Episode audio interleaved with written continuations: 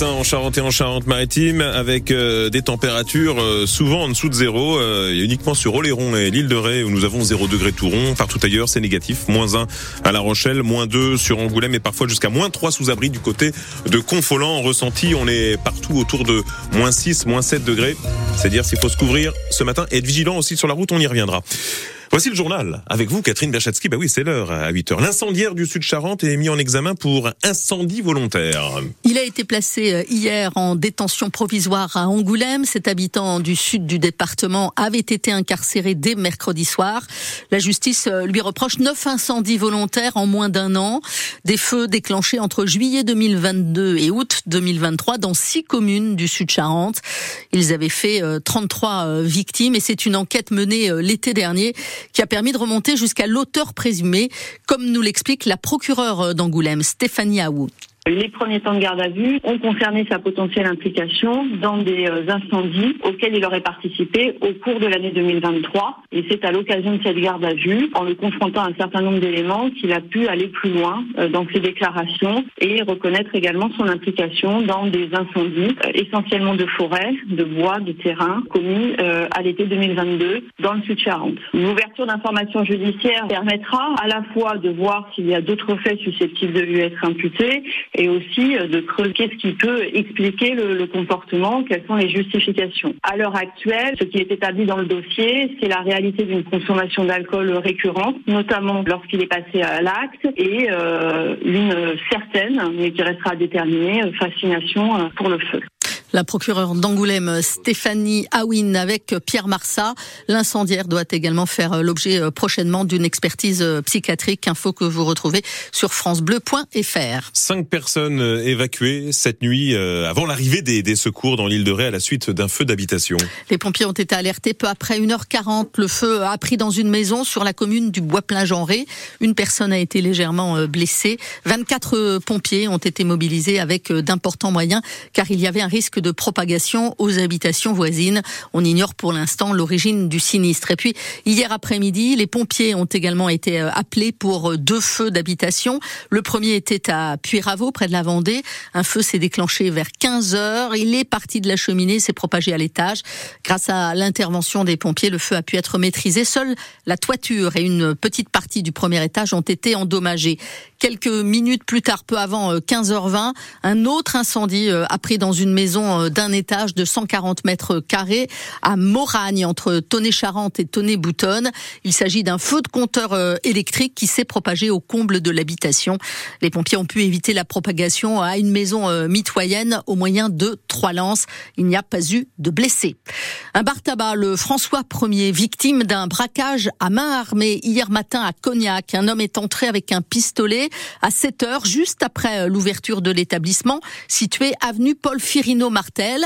Il a menacé avec son arme les deux gérants en leur réclamant le contenu de la caisse. Pas de blessés, mais les gérants euh, sont en état de choc. Le braqueur a pu prendre la fuite. On ignore le montant du cambriolage.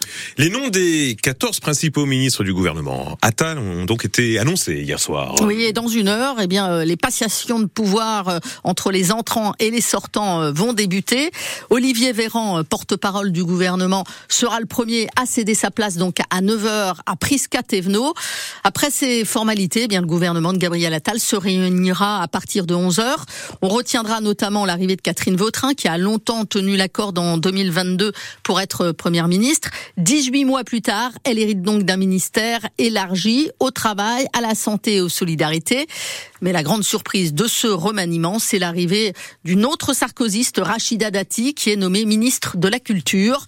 Pour le puissant euh, Syndéac, le syndicat national des entreprises artistiques et culturelles, et son président Nicolas Dubourg, c'est clairement un virage libéral pour le secteur. C'est une euh, surprise euh, concernant sa personnalité euh, par rapport au monde culturel, hein, puisque que je sache, elle n'a pas spécifiquement dans les campagnes qu'elle a pu mener montré une appétence particulière pour ce domaine-là. C'est vraiment très inquiétant. On est un secteur qui a été littéralement martyrisé par des décisions du gouvernement au moment du Covid. On est dans une situation et nous avons alerté la précédente ministre à de nombreuses reprises sur cette situation-là, qui demande un refinancement à une grande échelle. Nous sommes donc aujourd'hui inquiets que une orientation libérale des politiques puisse conduire à un affaiblissement du soutien de l'État envers notre secteur.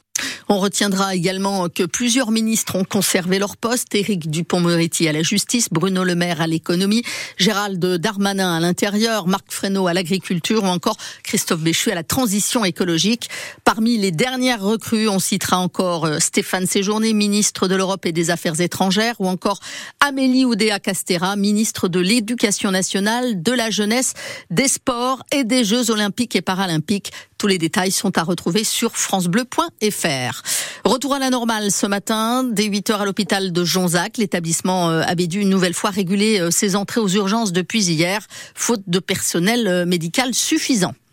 Il est 8h06 sur France Bleu et en simultané euh, sur France 3. Dans l'huître, rien ne se perd. On va en parler. Les coquilles sont désormais recyclées, Catherine. Illustration chez Ovive, une usine basée euh, à Périgny près de La Rochelle où les coquilles sont séchées et concassées. Il ne reste plus alors que des petites écailles.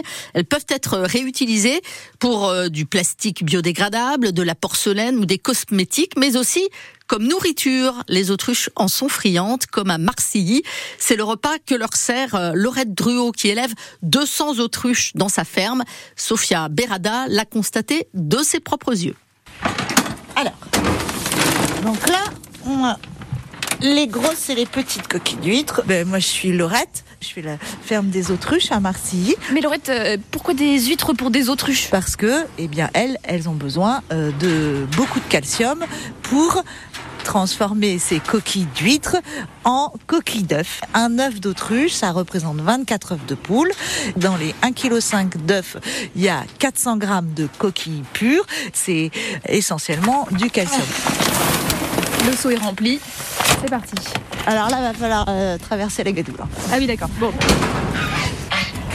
Allez hop, à grosse poignée. Les autruches sont tellement curieuses que glink. Elles se précipitent. Il faut qu'elles y aillent et qu'elles gobent, quoi, en fait. Et donc ça, c'est aussi euh, divertissant pour elles. Normalement, dans la savane, euh, ils vont passer, ils vont marcher des kilomètres euh, pour trouver trois brins d'herbe et un peu d'eau. Alors que nous, en ce moment, on leur met à manger à volonté. C'est trop facile pour elles, quoi. Pour pas qu'elles dépriment, qu'elles stressent, ben, on les occupe et on leur met à manger des coquilles. Ça court vite. Ils vont manger ton micro. Ah, attention, je vais, je vais peut-être me carapater. Merci beaucoup, Laurette. Un reportage de Sophia Berada hein, qui est revenue avec son micro entier. Reportage retrouvé sur francebleu.fr. En rugby, déplacement périlleux pour le SA15 ce soir dans le Cantal. Les Charentais jouent contre Aurillac, 9e du classement de Pro D2. Le SA15 est 14e après sa défaite chez le leader euh, Vannes la semaine dernière. Les Charentais qui ont été sanctionnés de 4 cartons jaunes. Ça en fait 16 en 15 matchs. Ça fait beaucoup. Il va falloir se discipliner un peu, reconnaît euh, l'entraîneur adjoint et ancien arbitre Laurent Cardona.